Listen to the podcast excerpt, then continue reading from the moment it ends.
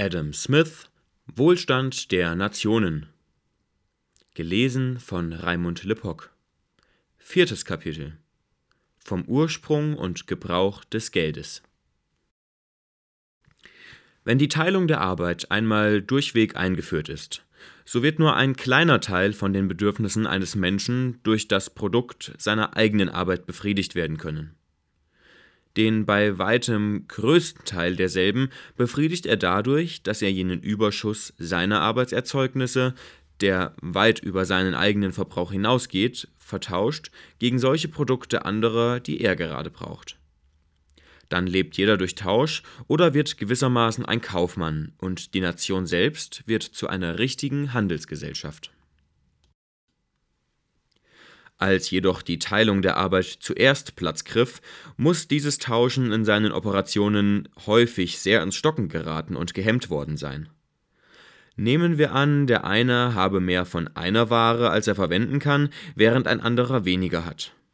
Natürlich wäre der Erstere froh, wenn er einen Teil dieses Überflusses loswerden, der Letztere, wenn er ihn erhandeln könnte.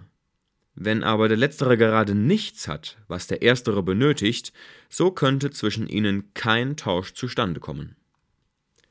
Der Fleischer hat mehr Fleisch in seinem Laden, als er selbst verzehren kann. Und der Brauer und Bäcker würden gern ein Teil davon kaufen.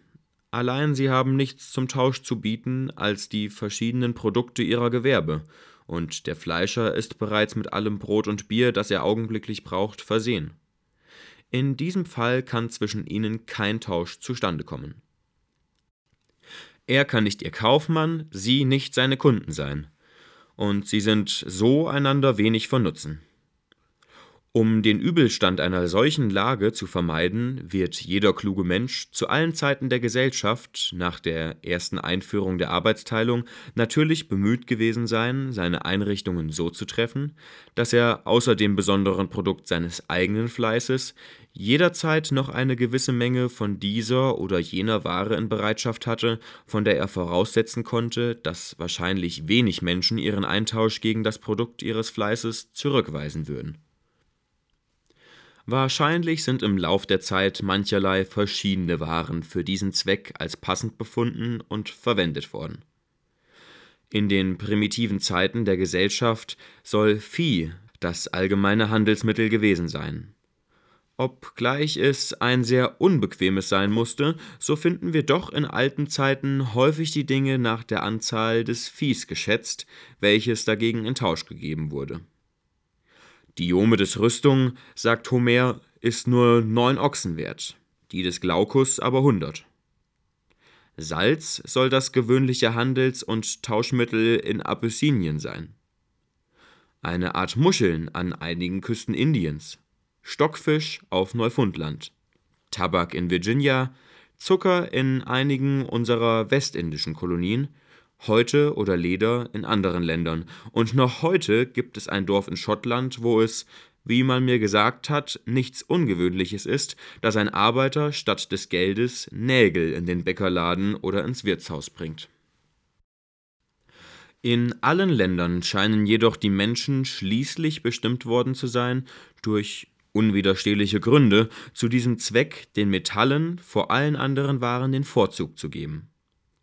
Metalle lassen sich nicht nur mit so wenig Verlust, als nur irgendeine andere Ware erleidet, aufbewahren, indem kaum irgendeine andere Sache weniger dem Verderben preisgegeben ist, sondern sie können auch ohne Verlust in eine Menge Teile geteilt werden, da die Teile durch Schmelzen sich leicht wieder vereinigen lassen eine Eigenschaft, welche keine andere gleich dauerhafte Ware besitzt und die mehr als jede andere Eigenschaft sie dazu geeignet macht, Handels- und Umlaufsmittel zu werden. Wer zum Beispiel Salz kaufen wollte und nur Vieh dagegen zu geben hatte, war gezwungen, auf einmal Salz zum Wert eines ganzen Ochsen oder eines ganzen Schafes zu kaufen. Er konnte selten weniger kaufen, weil dasjenige, was er dafür zu geben hatte, selten ohne Verlust geteilt werden konnte.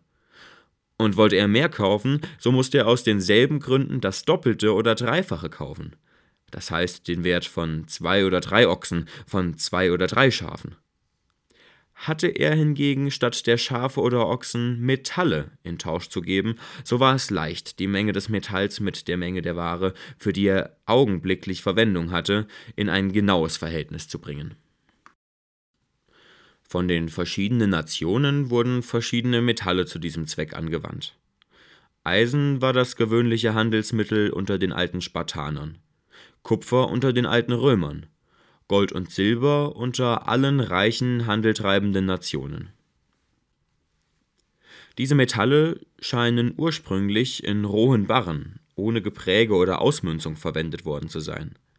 So berichtet Plinius, indem er sich auf das Zeugnis eines alten Geschichtsschreibers Timaeus beruft, dass die Römer bis auf die Zeit des Servius Tullius kein gemünztes Geld hatten und zum Einkauf ihres Bedarfs ungestempelte Kupferbarren gebrauchten. Diese rohen Barren erfüllten also damals die Funktion des Geldes. Mit dem Gebrauch der Metalle in diesem rohen Zustand waren zwei sehr in Betracht kommende Übelstände verbunden. Erstens die Umständlichkeit des Wiegens, zweitens die des Probierens.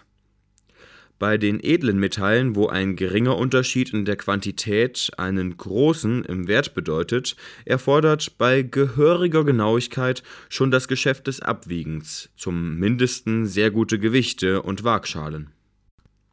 Namentlich das Wiegen des Goldes ist eine sehr delikate Operation. Bei den gröberen Metallen, wo ein kleiner Irrtum von geringer Bedeutung ist, würde allerdings weniger Genauigkeit erforderlich sein. Indessen müsste man's doch höchst beschwerlich finden, wenn ein Armer jedes Mal, so oft er für einen Pfennig zu kaufen oder zu verkaufen hat, den Pfennig zu wiegen genötigt wäre. Die Operation des Probierens ist noch weit schwieriger und langweiliger und wenn nicht ein Teil des Metalls mit geeigneten Lösungsmittel im Schmelztiegel ordentlich geschmolzen wird, völlig unzulänglich.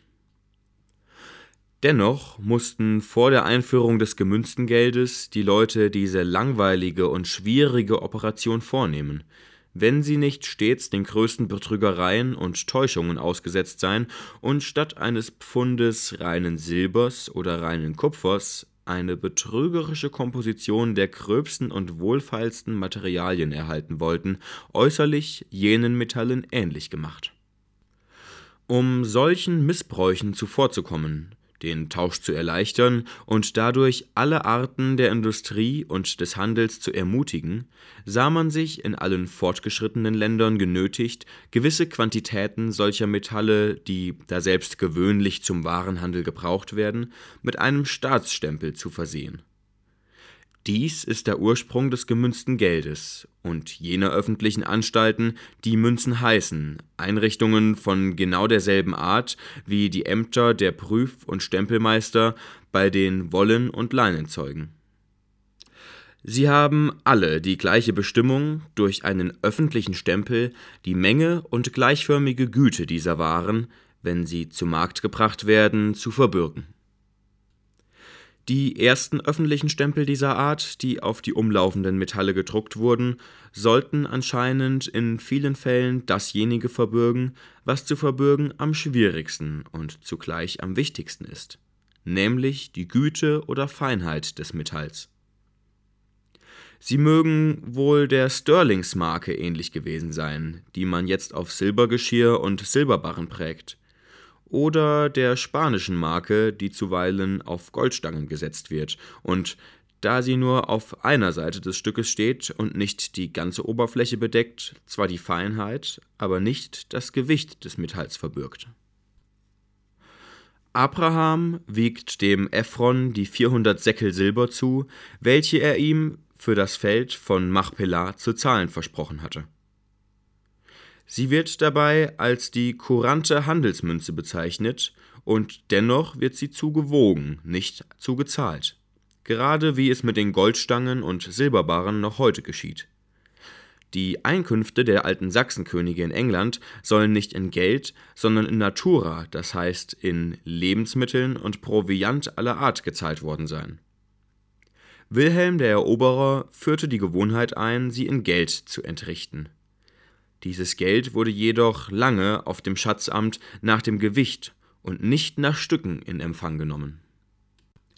Die Unbequemlichkeit und Schwierigkeit, jene Metalle mit Genauigkeit zu wiegen, gab die Veranlassung zur Verfertigung der Münzen, deren Stempel, da er beide Seiten des Stückes und zuweilen auch die Ränder ganz bedeckt, für genügend erachtet wurde, nicht nur die Feinheit, sondern auch das Gewicht des Metalls zu verbürgen.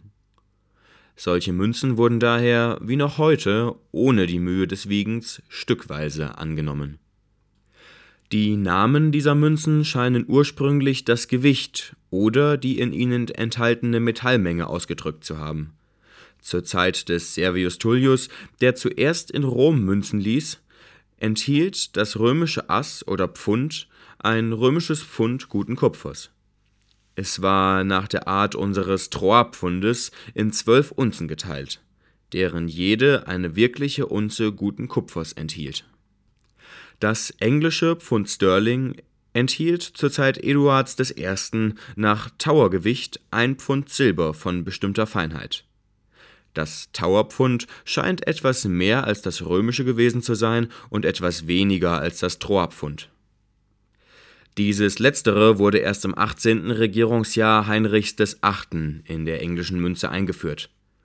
Das fränkische Pfund enthielt zur Zeit Karls des Großen nach Troargewicht ein Pfund Silber von bestimmter Feinheit die Messe zu Troyes in der Champagne wurde zu jener Zeit von allen europäischen Völkern besucht, und die Gewichte und Maße eines so berühmten Marktes waren allgemein bekannt und geschätzt.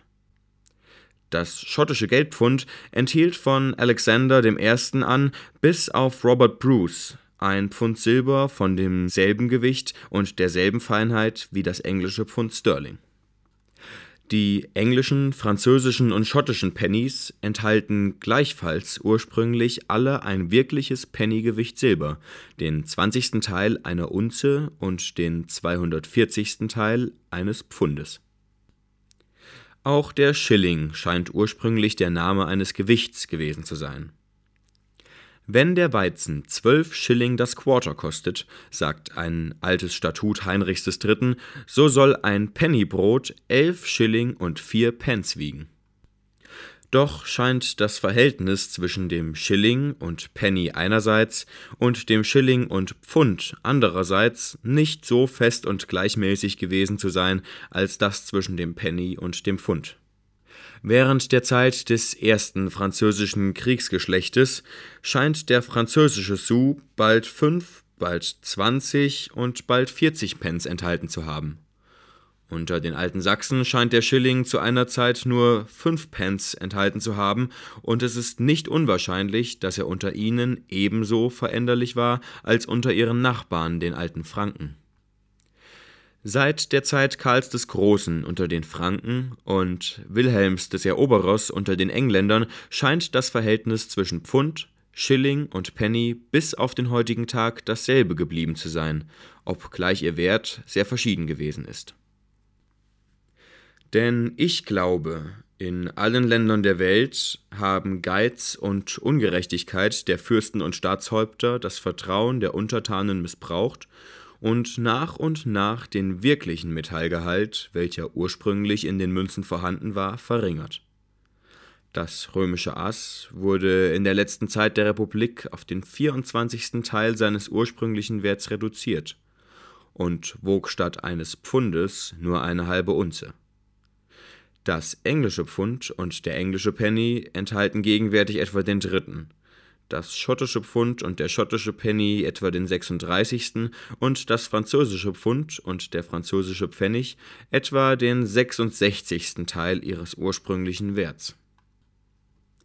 Durch diese Operationen setzten sich die Fürsten und Regenten instand, dem Schein nach ihre Schulden zu bezahlen und ihre Verpflichtungen mit einer geringeren Masse Silber als sonst nötig gewesen wäre zu erfüllen.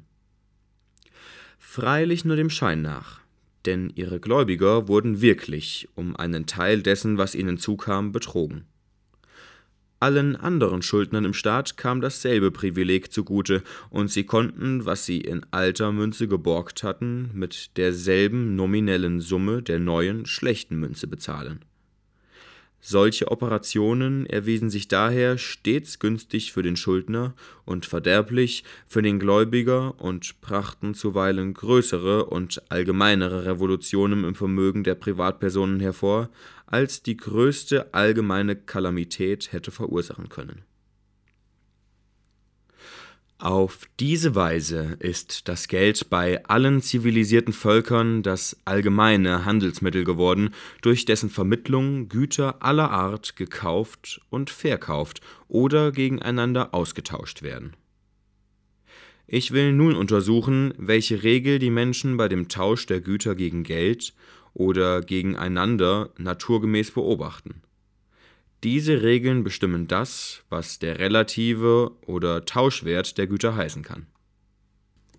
Das Wort Wert hat, was wohl zu beachten ist, zweierlei verschiedene Bedeutung und drückt bald die Brauchbarkeit einer Sache, bald die durch den Besitz dieser Sache gegebene Möglichkeit aus, andere Güter dafür zu kaufen. Das eine kann Gebrauchswert Value in Use, das andere Tauschwert, Value in Exchange genannt werden. Dinge, die den größten Gebrauchswert haben, haben oft wenig oder keinen Tauschwert. Und umgekehrt haben andere oft den größten Tauschwert, aber wenig oder keinen Gebrauchswert. Nichts ist brauchbarer als Wasser, aber es lässt sich dafür kaum etwas kaufen, kaum etwas dafür im Tausch erhalten. Ein Diamant dagegen hat beinahe gar keinen Gebrauchswert, und doch ist oft eine Menge anderer Güter dafür im Tausch zu haben.